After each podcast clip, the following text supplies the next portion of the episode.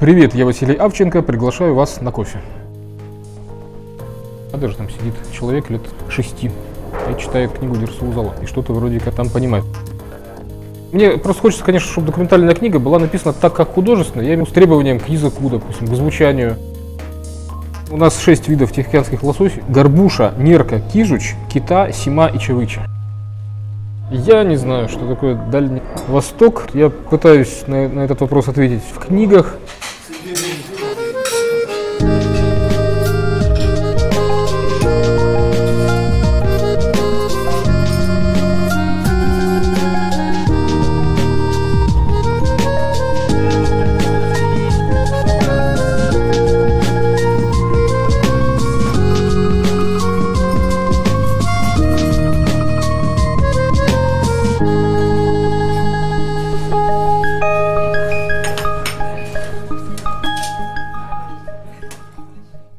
Это писательский кофе. Пьем мы его сегодня с человеком с якорем на футболке. В гостях у нас дальневосточный писатель, певец камней и рыб Василий Авченко. Да, это так. Наконец-то Василий Авченко добрался до, до нас. Нет, хотел сказать, чтобы мы добрались, но нет. Надеюсь, что еще случится. Поговорим сегодня о книгах, о том, как автор приходит в писательство. Ну, про Дальний Восток, конечно. Потому что для меня автор Василий Авченко начался с книги «Правый руль».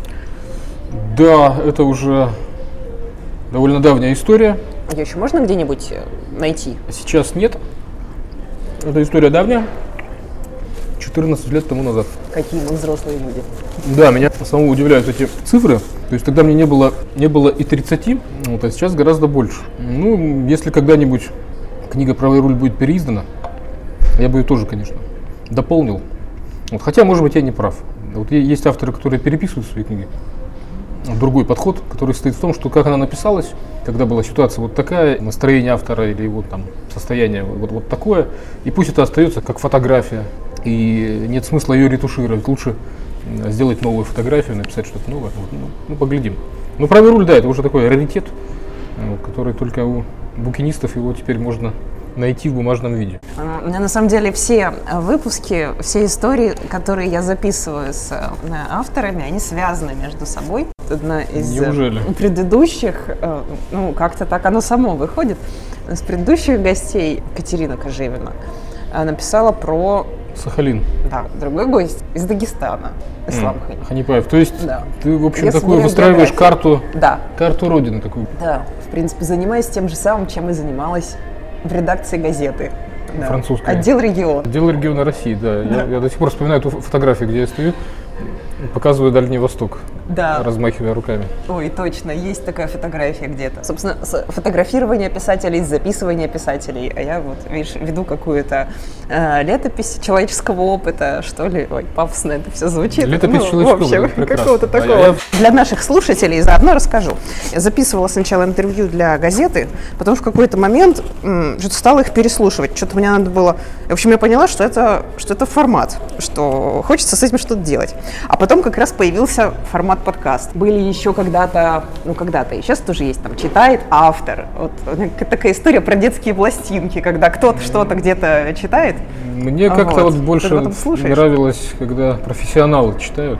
И когда Да. эту книгу мне предложили на выбор э, либо начитать самому для аудио формата, Ага. либо пригласить профессионального чтеца. Я высказался в пользу э, профессионального чтеца. Мы говорим сейчас о книге «Дальний Восток. Иероглиф пространства». Это ну, на данный момент самая недавняя, да? Ну да, Скоро выйдет еще одна. Да, она вышла когда уже, наверное, года по- полтора назад.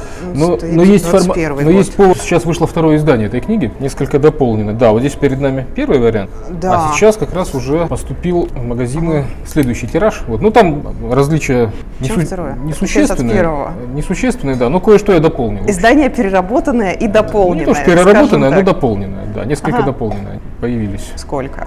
Ну, не так много. Спасибо. Вот, ну для меня Уже существенно, авторы, потому которые, что да? эти вещи вот Ага. д- документальные, э, они отличаются тем, что их можно писать ну, всю жизнь. А издательство не ограничивает количество дописываний. Да не, издательство не есть- ограничивает. Просто когда издательство решило напечатать очередной тираж этой книги, потому что первый тираж разошелся, Вот они, они меня спросили, как я на это смотрю, а я предложил сделать некоторые дополнения накопились, потому что я остаюсь, в общем, в теме, так или иначе, живу на Дальнем Востоке, живу в тех реалиях, о которых пишу, читаю, исследую там что-то, и поэтому, конечно, всегда есть чем дополнить книжку. Вот, это самое главное.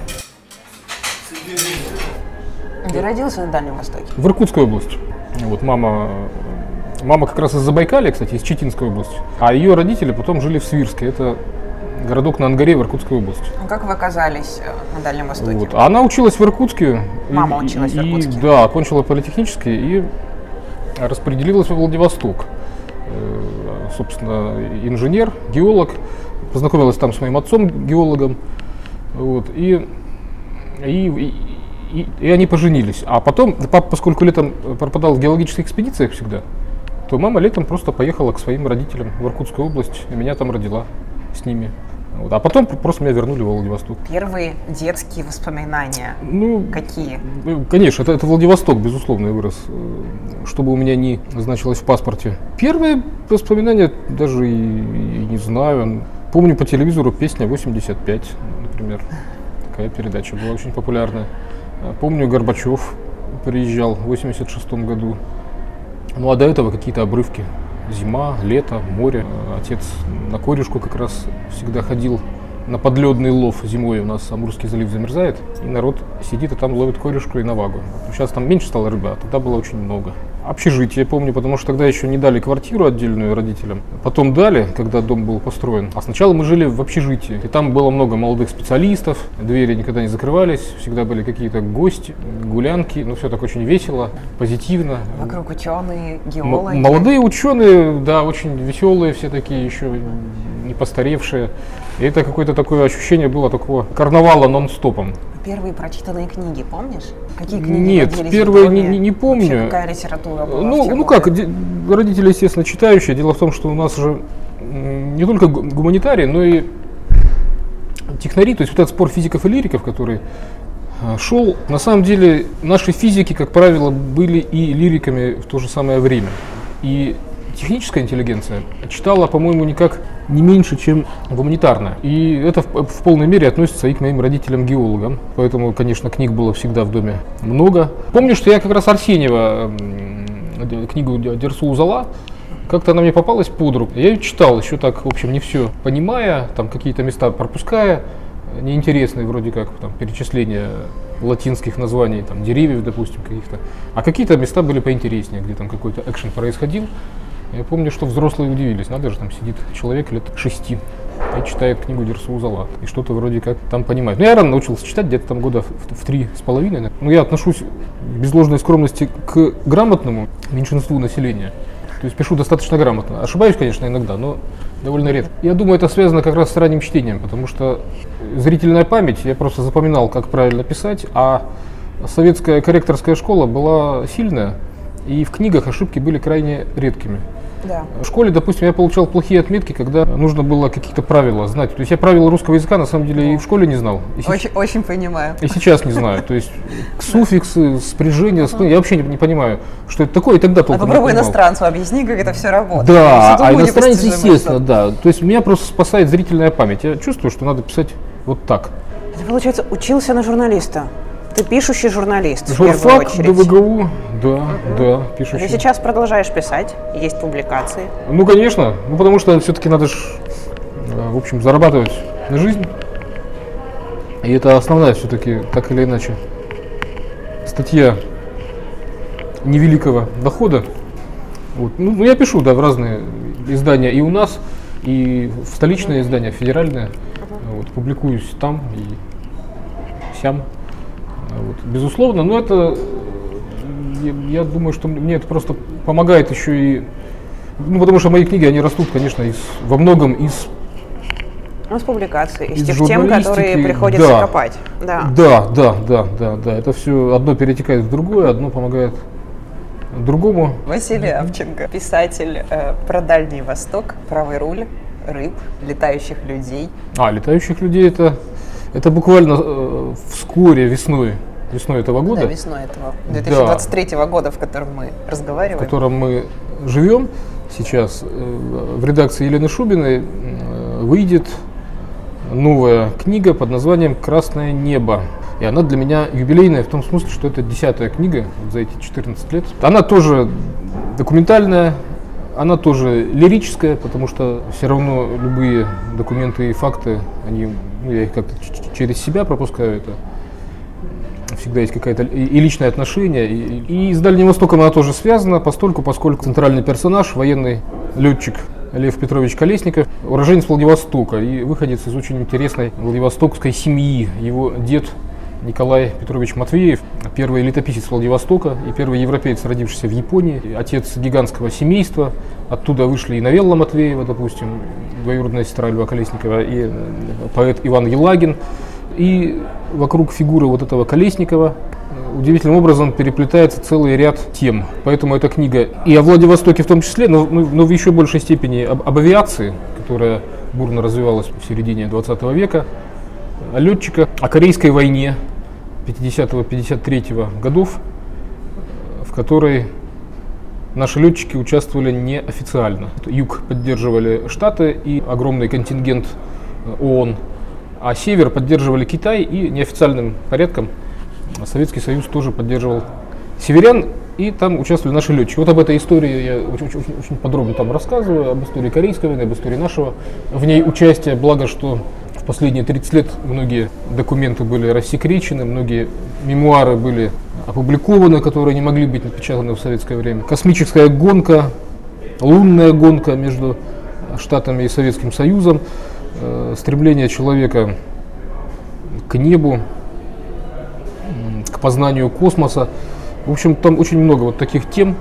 Успех, неуспех, победа, поражение, лидеры и аутсайдеры, счастливчики, неудачники. Рассуждаю, и фигура, прямо скажем, незнаменитого военного летчика становится таким стержнем всего этого. Там на Дальнем Востоке это известная фигура. Нет. Ну, Нет. Как ты сам узнал о нем? Нет, я просто с, более или менее случайным образом э, нашел эту фигуру, изучая самые разные литературные источники и историю семьи Матвеевых, о которой я сказал, которая мне была интересна, и жизнь Александра Фадеева, о котором я написал книгу биографическую, вышедшую в серии ЖЗЛ издательства «Молодая гвардия». Потому что и с Фадеевым этот летчик а, оказывается связан. Первая любовь Фадеева, э, Ася Колесникова, которой он уже в конце своей жизни отправлял очень подробные, большие, откровенные, искренние письма из Москвы в Спасгдальний, Спасгдальний город в Приморье, где она работала учительницей в школе. Это вообще, я считаю, наряду с разгромом это просто это лучшая проза Фадеева, письма Касси Колесникова. Они опубликованы.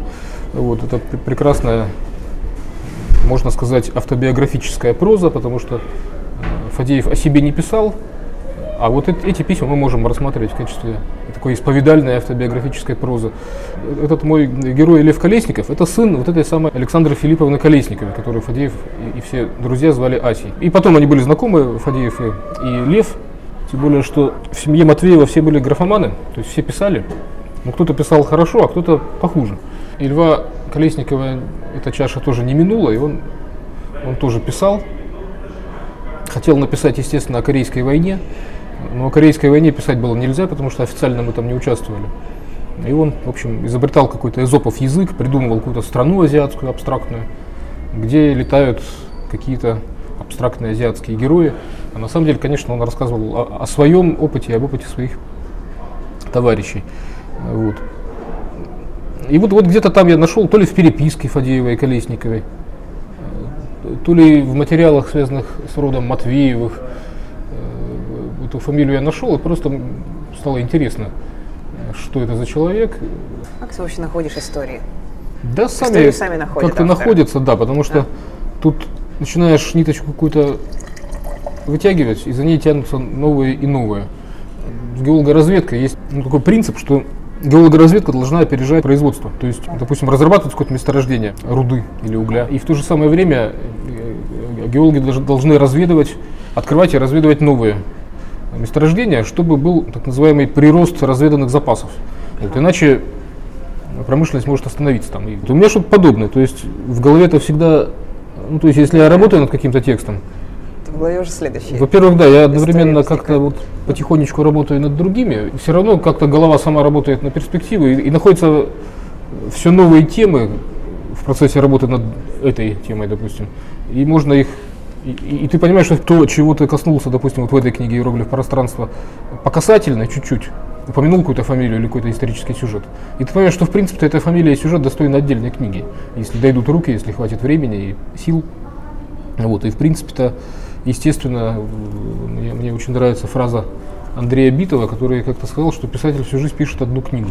Вот. Я вот это очень хорошо чувствую, потому что в моем случае это так и есть. Вот. И какие-то вещи вот из этой книги «Дальний Восток и иероглиф пространство», их можно развернуть в другие книги. И, и вот эту историю про э, освоение Дальнего Востока, и морскую тему, я думаю, я хочу что-нибудь ну, как-то ее тоже развить, В тему общем, открываешь оглавление собственной да, э, предыдущей книги, и уже сразу возникает несколько следующих. А, а, и вот опять же, вот здесь есть глава, посвященная летчикам. Вот в каком-то смысле э, э, это, это, ну, была такая икринка, зародыш, из которого тут вот и про геологов, и про природу, и про войны, которые шли на Дальнем Востоке, в Тихом э, океане. Тут можно лю- любую главу, в общем, разворачивать в книгу. Ну, Частично. вот такой иероглиф, в этом правда что-то есть. Иероглиф, в отличие от наших букв, у нас буквы это просто символические линии, которые мы договорились, что они соответствуют какому-либо звуку. Да, но А и- сам все буквы не обозначают понятие. Да, не означает понятие и ничего не, не значит, она абстрактна. А иероглиф это все-таки, это скорее произведение живописи, во-первых. Во-вторых, его, его рисуют, а не пишут. Во-вторых, э, конечно, он, за ним стоит понятие конкретное, которое он изображает, и он состоит из ключей, то есть из элементов, там, это человек, это дом, и прочитать, расшифровать. Ну да, да, да, да. Знаю такой, ну как я изучала какой-то базовый китайский, А. но э, в Омске было дело. Э, Ну я, я, я помню, что в этом есть какая-то удивительная логика, совершенно, да, другая. Другая логика, это же, в принципе, язык организует мышление человеческое. И, конечно, это вот это просто другой способ взгляда на мир и познания мира. Подлинно такой, по-настоящему азиатский. Потому что когда мы говорим о том, что вот Россия, Евразия, там Омск или тем более Владивосток, что это вот Азия, на самом деле-то мы понимаем, что это никакая не Азия. Настоящая Азия это вот, допустим, Китай Да. с его иероглифическим взглядом на мир.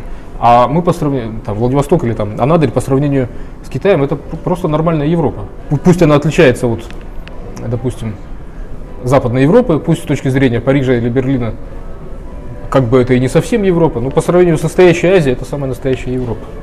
Да, как-то у меня пок- пока не, Об- не- не случилось, не случилось поездки в Китай. Да, у меня были билеты, не поверишь, купленные на апрель 2020 года.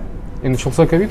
Билеты были куплены прям сильно заранее. Мы думали, что тотальный диктант прочитаем в самолете в Пекин. Это прям вот э, было В именно самолете. в ту дату. Чтобы пассажиры писали? Да, Прекрасно. такое делается, да. Прекрасно. Летишь в самолете, читаешь тотальный диктант С всем. ума сойти. Ну вот. Вот была такая задумка. Не случилось пока. А вот Ухань, родина коронавируса, я, кстати говоря, там побывал еще до тех пор, когда это стало модным. Вот, это очень интересный город. Называется Трехградье Ухань. Он сросся из трех городов. Хань- Хань. Ухань, да. И, собственно, Ухань, Ханькоу и, по-моему, Учан. Вот, они образовали такой мегаполис. И у него большая история, связанная с Россией, потому что это была столица русских чайных концессий. Там сидели русские купцы. Вот, и оттуда через Ханькову, часть вот этого Уханя, э, чай везли к нам в Кяхту, это Забай- Забайкалье, и вот и там был погранпереход в Кяхте. Вот, и, и вот так шел чай. Там был э, в Ухане цесаревич Николай, когда у него была большая дальневосточная поездка, и в Японию, во Владивосток потом завернул. И вот он посетил Ухань специально, что говорит э, ну, о значимости этого города для вот этой русской торговли. Вот. Потом одно время, э, когда была... Еще в 20-е годы, кстати говоря, там э, одно время жил Василий Брюхер, знаменитый военачальник, который тогда был военным советником у китайских лидеров. Сначала Сунь Яцена, а потом Чан Кайши. А уже а еще позже, в 30-е годы, когда началась Японо-Китайская война, одно время в Ухане находилась китайская столица, потому что из-за наступления японцев она передвигалась. Слушай, а помнишь первую поездку в Москву? Какие были впечатления от Москвы? Ну, то есть Помню. вот Владивосток, пейзаж, сопки, океан, а, бескрайний простор. Здесь, И здесь тоже бескрайний простор. Оказываешься в Москве, в Да, каком здесь возрасте? просто городской бескрайний простор.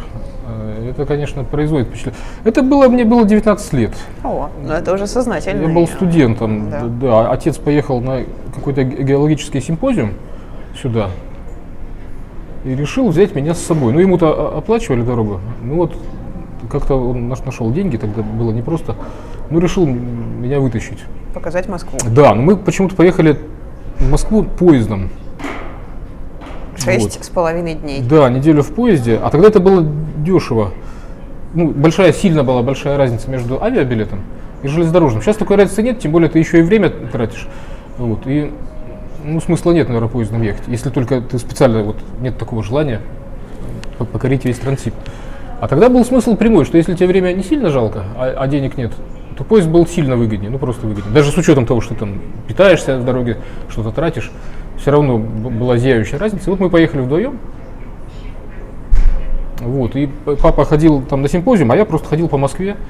Вот, и, конечно, восхищался. Это был эффект. Ну, то есть до этого мне Москва казалась немножко нереальной. И, и тут вдруг оказалось, что все, о чем я читал в книгах или видел в кино, московские площади, не знаю, улицы, что все это действительно существует в реальности, и все это осязаемо. Вот, а мне, мне нужно пожить долго. И, допустим, я не, могу, я, я не могу написать о другом городе, ну, не, не живя в нем, потому что это взгляд со стороны, он всегда другой. И взгляд на Владивосток постороннего человека, он, он всегда не такой, как у местного жителя. И ко всем остальным городам это тоже относится. Вот. Поэтому, поэтому вот я исхожу из Владивостока по-прежнему. Вот. Ну вот, может быть, Магадан я неплохо знаю. Наверное, после Владивостока, э, наверное, это. Вот. Ну, какие-то есть сибирские, там, красноярские, иркутские впечатления тоже. А насчет ландшафта и рельефа, ты- говорила, мне вспомнилась история, как в начале 19 века к японцам попал наш моряк Василий Головнин. А тогда Япония была очень закрытая. У них была официальная политика закрытости. В общем, никого не впускали, никого не выпускали. Вот. Ну и они его захватили, говорят, ладно, теперь будешь жить у нас, потому что мы никого не выпускаем. Ну и долго, в общем, на- наше правительство разные маневры вело дипломатические. В итоге захватили э, японца. Ну не то чтобы как заложника, но в каком-то смысле так. Его звали Такадая Кахей.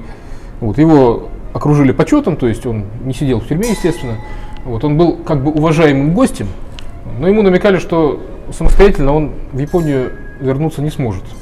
Вот. Ну и в итоге э, был создан прецедент, когда Головнина вернули в Россию, а Такадая Кахея вернули в Японию. И это вот сейчас подается как символ все-таки дружбы, что вот мы мо- можем найти общий язык. И даже в Японии на острове Авадзи даже поставили памятник двоим этим э, морякам, двоим этим персонажам, вот как символ вот такого вот добрососедства. Это все прекрасно, но я к тому, что когда, когда я Кахей вернулся в Японию, его начали расспрашивать о диковинной стране России, вот, и он объяснил, что Петербург, там столица, красивый город, там вот такие здания, там и река, и одна река, другая река. И один японский художник, выслушав его рассказы, сделал серию картинок Петербурга. То есть для японца это было, видимо, настолько же естественно, как воздух. То есть, ну а сзади там, естественно, сопки в Петербурге. Это такая фантасмагория, в общем. Тотальный диктант. Стал автором «Пиши текст». О чем текст э, диктанта 23 года? Текст тотального диктанта 2023 посвящен уже упомянутому мною Владимиру Арсеньеву, путешественнику, ученому, исследователю Дальнего Востока и писателю. Вот. Э, Там, ну, там по традиции текст делится на четыре части. Для разных часовых Для разных поясов. часовых поясов, да. там, по-моему, три зоны в России Да, и одна за одна за границей, да. Вот, поэтому вот четыре небольших текста. Вот, и ну там я сделал акцент на на природоохранной деятельности Арсеньева, потому что он был одним из первых э, русских экологов, когда еще, в общем, эта тема не была абсолютно модной. Вот, тем более Уссурийский край, казалось, что тайга бесконечна, зверя много, леса много, руби, стреляй, ничего не будет, ничего не иссякнет. А Арсеньев уже тогда ставил вопрос, в общем, о, об охотничьем законе, то есть о, о природоохранном законодательстве, вот, о недопустимости бесконтрольных рубок кедра, допустим, там, бесконтрольной охоты вот, и так далее. Это очень он такой дальновидный в этом смысле оказался человек. Вот. То есть тогда и тигры, они, ну там, допустим, задавят собаку или там теленка утащат. Ну, то есть тигры считались таким абсолютным злом. Их отстреливали, и леопардов, и тигров в первую очередь. Вот. И только в 40-х годах такой был молодой ученый Лев Капланов, и он изучал тигров в Приморье, потом вернулся в Москву, сделал доклад тут в Академии наук и доказал, что, тигра, что тигр это такой, ну что он, во-первых, не нападает на человека, э, если его не дразнить и на него не нападать. Вот. И что это такой индикатор биоразнообразия. То есть если в тайге есть тигр, значит тайга в принципе здорова. Значит там есть и орехи, и желуди, и деревья, и копытные, и кабаны, вся вот эта цепочка пищевая. И, да, в общем, он убедил э, в том, что надо тигра защищать. И в 1947 году тигра в Советском Союзе взяли под защиту, а тогда их было там штук 50 оставалось, они были на грани исчезновения. А сейчас их э, около 700, и они себя неплохо чувствуют, их там охраняют, вот, разные меры ввели. Собак они по-прежнему иногда таскают, вот. Но это уже, как правило, такие старые больные тигры, которые не могут догнать оленя. Вот. Ну и сейчас, допустим, там введены компенсации. Если у фермера э, там пропал пес или теленок, погиб от, от, от лап тигра, там, ему выплачивают компенсацию. Это делается для того, чтобы фермеры не отстреливали. Ущерб от тигров застрахован. Тигров, да. При этом он был, конечно, самоучка, чем он меня восхищает. Обычный пехотный офицер, окончивший, то есть у него, у него было за плечами только двухлетнее пехотное юнкерское училище в Петербурге, все. И мы понимаем, что там большая часть э, была чисто военных дисциплин. Вот. Ну, была и география, и, и, и, и другие, конечно, но тем не менее. А все остальное это, это самообразование. То есть читал, переписывался с учеными и, в общем, стал э, серьезным признанным ученым в целом ряде дисциплин. И лингвистика, кстати говоря, изучал адыгейский язык, допустим, составлял словарь, и этнография, и археология, и их теология, и орнитология и так далее. Тоже, э, да, тоже да, допустим, хорошо. Арсеньев первым да. писал ры, рыбу симу, это один из тихоокеанских лососей, сима. Так, сима. Какие еще новые слова мы узнаем? Хочу вообще словарь дальневосточных слов. Ну, в каком-то смысле э, здесь у меня вот в книге Дальний Восток и иероглиф пространства даже есть, даже есть вот глава под названием «Слова». Да. Слова. Да, вот, вот в каком-то да. смысле это движение да, к этому словарю. Вот. Но, да. как известно, у нас шесть видов тихоокеанских лососей. Горбуша, нерка, кижуч, кита, сима и чавыч. Шесть видов лососей. Да. Но еще есть лососевидные, мы их не будем брать, их очень много. Потому что есть Понятно. Дальние и близкие родственники лососи, которые тоже не растятся в реках.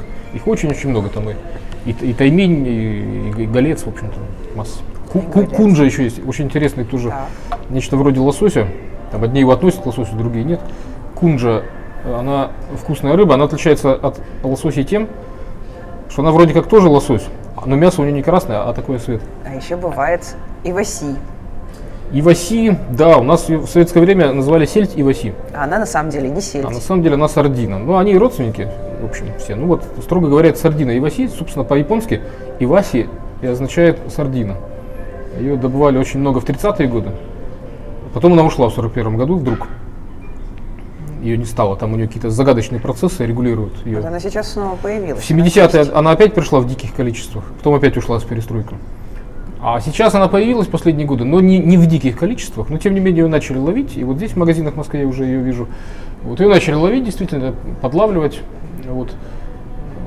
Пока не в тех масштабах. Ну, поглядим, что будет раньше. Если будут огромные стада, как э, раньше, то, наверное, рыбаки среагируют. Потому что тут на самом деле под Ивася нужен свой флот.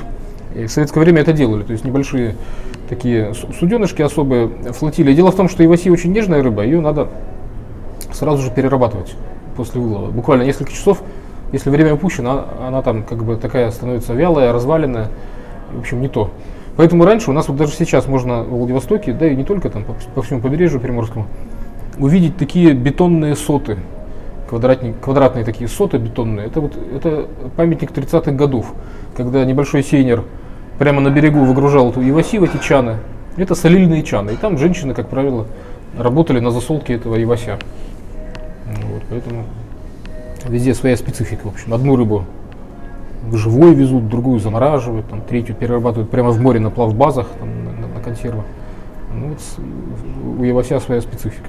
То есть это тоже интересно, что и, иваси, как бы она без не имеет рода, да, женского или мужского. Ну, вернее, она рыба, да, а само слово иваси, оно такое непонятное. Вася, ты какой чай любишь?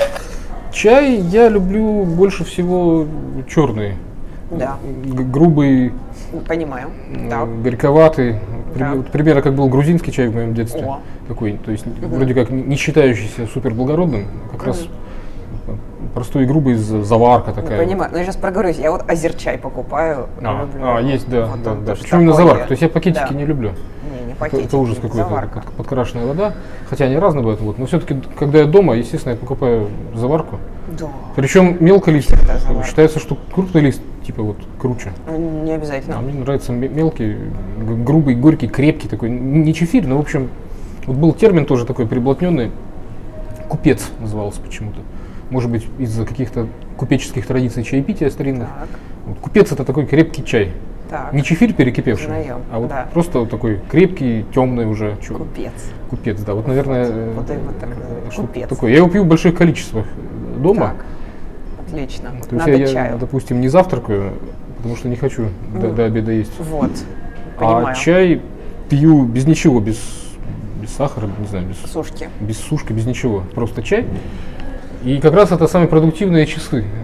Утренние, когда пьешь чай, Да. литра полтора, Да. и очень много можешь сделать в это время. А потом уже можно и обед Ты утренний приготовить. писатель. Ну, да, я, как уже сказал, я не люблю вставать рано утром, но, но самые продуктивные часы все-таки они до обеда, утром, Да. утром до обеда. Даже, причем неважно, выспался ты или там или нет, Что это шелестит? шелестит, да. Купюра в 2000 рублей. Очень шелестит. на э, Между прочим, вот э, помнишь, были до, вот где-то примерно с 95 по 98 год, до деноминации 98 года, когда тысячи заменились Да. на рубли, Да. была тысячерублевая купюра с изображением Владивостока. Так. Там была изображена растральная колонна на въезде в город. Мы, конечно, гордились этой купюрой, тысячерублевой, но в связи с деноминацией она превратилась в рубль. Получалось, на 1000 рублей был Владивосток, на 5 тысячах Ярославль, на 10 Красноярск, на 50 тысячах Петербург и на 100 тысячах была Москва, колонна Большого театра. Точно. Вот. А потом, когда 3 ноля убрали, все купюры сохранились, даже пятирублевая одно время ходила, потом она как-то исчезла куда-то из оборота. Да. Вот, пятирублевая с Ярославлем. А рублевые купюры не сделали. Видимо, решили, что рубль слишком маленькое достоинство, чтобы делать бумажную купюру. Рубль был только металлический, и Бумага. сейчас он только Это металлический. дорого. И таким образом Владивосток исчез с денег. И много лет спустя нашу психотравму компенсировали. То есть это не столько Владивосток 2000, 2000. Наверное, Не все уже поймут, о чем И мы. вернули Ну ладно. Владивосток на купюру. Причем, естественно, э, естественно, решение поместить Владивосток именно на купюру в 2000 рублей, да и, собственно, само решение выпустить купюру в 2000 рублей, которое раньше никогда в истории не было в российском, в, в- в истории денежного обращения в России не было купюры достоинством 2000 рублей никогда. А теперь она появилась не в последнюю очередь с подачи э, группы Мумий Тролль, которая еще в 90-е годы на альбоме «Морская» был суперхит «Владивосток 2000». Да. И вот теперь «Владивосток 2000» Купюра, которую я держу в Купюра. руках, она 2017 года, и на ней QR-код есть уже. Здорово. А если навести, что будет? Ведет на сайт Центробанка. Ничего себе.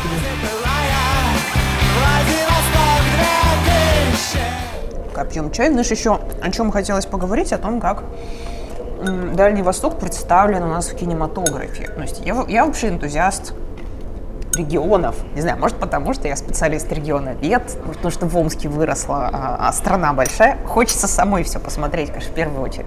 Гораздо интересно. Кино дело дорогое. Да. Вот недавно вышел такой, так сказать, нет, даже не, не блокбастер, а как это? Ну, вот когда конец света. Вообще конец света. Как это когда- называлось? Мира. Мира, да, мира. Мира. Там как раз основное действие в что Владивостоке. там во просто, да, Владивостоке Чистый фильм катастрофа. Все рушится, да. Да, там очень красиво рушится Владивосток, э, мосты падают. э, Ну, в общем. прекрасно. Ну, можно вспомнить, что один из первых фильмов катастроф тоже снимался в Владивостоке. Интересно. Это фильм Юнгвальда Хилькевича «Внимание, цунами» года 69 или То есть 70 там цунами пришло. Тут метеорит падает. Остров где-то там в море. Ну, то есть конкретики такой нету. Что-то на Курило похоже. Но вот городская часть снималась в Владивостоке. Там узнаваемо. Там кинотеатр «Океан» тогда только что построенный. Возле него морячки ходят, там с девушками знакомятся. Э, Еще несколько районов города узнаются. Там Первая речка и район Патриски. Так что там частично снимали в Владивостоке. И да, и потом волна шла на город, а военные уводили население куда-то в горы, там прятали в каких-то убежищах. Периодически приезжают кинематографисты, снимают кино, более или менее удачно. Ну, Такира Курасава как раз в Приморье в 75 году снимал э, фильм «Дерсу Узала». Вот он был человек очень такой тщательный, примерно как Андрей Тарковский, который заставлял в «Сталкере» выщипывать травинки, чтобы поляна была такого однородного из- изумрудного цвета.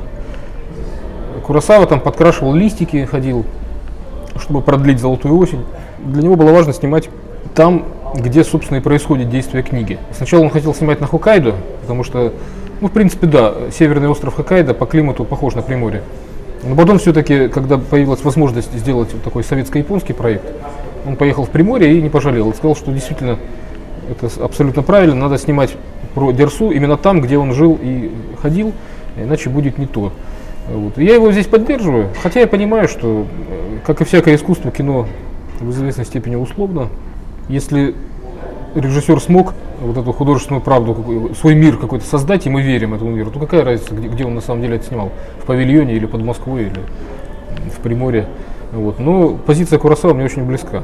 И, наверное, пока что единственный фильм, который я знаю, где бы Владивосток был не просто фоном, а героем, это фильм Николая Хамерики «Сказка про темноту». По классике душевное, в общем, состояние героев, они, или героини, главные, а, они вот очень так соотносятся с городом, вот, который показан на контрасте. Вот, то есть красивое море, переливается солнце там где-то на поверхности залива. И в то же время какая-то такая мрачная грязная гостинка.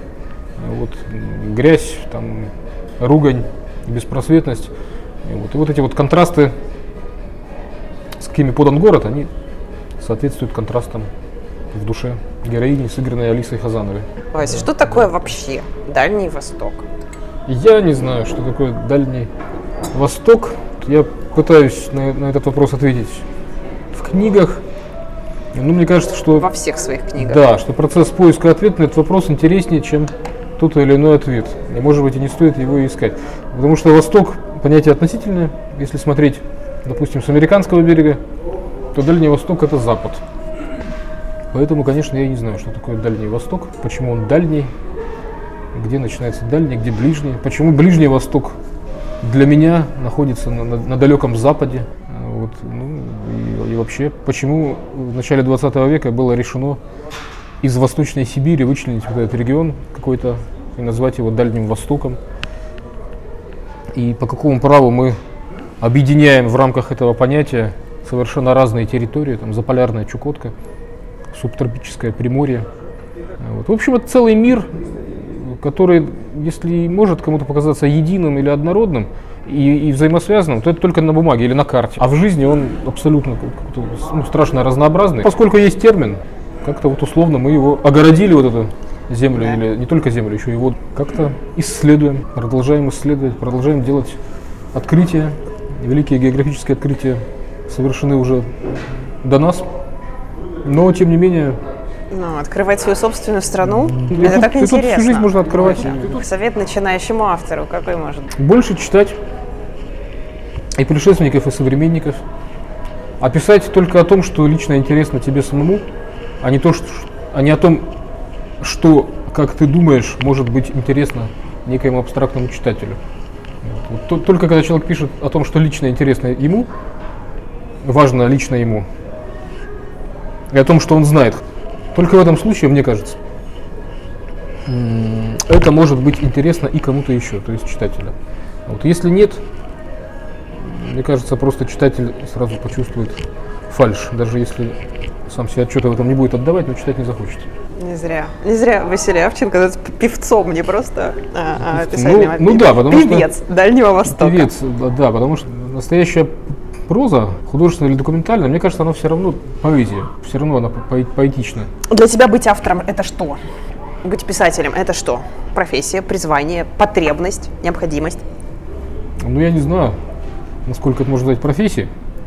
Ну, потребность, безусловно, есть, потому что ну, есть вещи, которые я хочу сказать, э, сформулировать сначала для себя, и потом и для других. Вот. Конечно, есть и потребность, есть и привычка. Вот просто слово хобби, оно тут, наверное, как-то звучит слишком легковесно. А слово, допустим, миссия или призвание звучит на- напротив слишком высокопарно Чрезвычайно и пафосно. пафосно. Да, и так нескромно, в общем, очень. Вот. Ну вот где-то... э, в Где-то этой- между этими мирами обитает Да, но я как-то не, не думаю особо о важном. Если получается и, и издатель издает, ну, значит, в общем, задача так или иначе э, выполняется. Действительно, из чувства и внутренней потребности б- просто вот это надо сделать, это надо написать, это надо высказать. Спасибо.